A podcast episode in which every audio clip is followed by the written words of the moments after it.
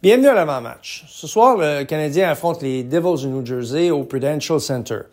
Euh, par contre, les Devils euh, ressemblent pas vraiment à l'équipe qu'on a, qu'on a vue à Montréal au début de saison, alors qu'ils avaient vaincu 5 à 2 le Canadien sur leur propre patinoire. C'est une équipe qui euh, éprouve certaines difficultés, particulièrement euh, en avantage numérique. Donc, ils n'ont pas marqué à leurs cinq derniers matchs et euh, cherchent le fond du filet. C'est 0 en 12 pour eux. En fait, ça coïncide avec euh, la blessure de Jack Hughes qui a raté les quatre derniers matchs.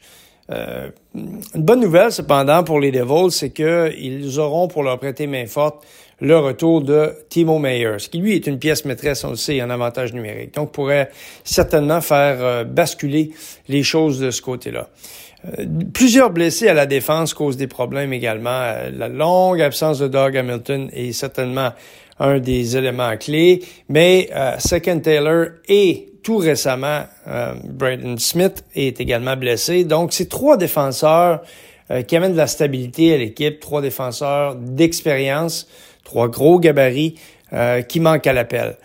Euh, donc, ça rend les choses un petit peu plus difficiles, ça force l'équipe à jouer du jeu un peu plus serré en défensive, et ça, bien évidemment, euh, c'est un élément qui peut militer en faveur du Canadien de Montréal, qui, soit dit en passant, mine de rien, joue beaucoup mieux en avantage numérique, 3 en 10 à leurs cinq derniers matchs.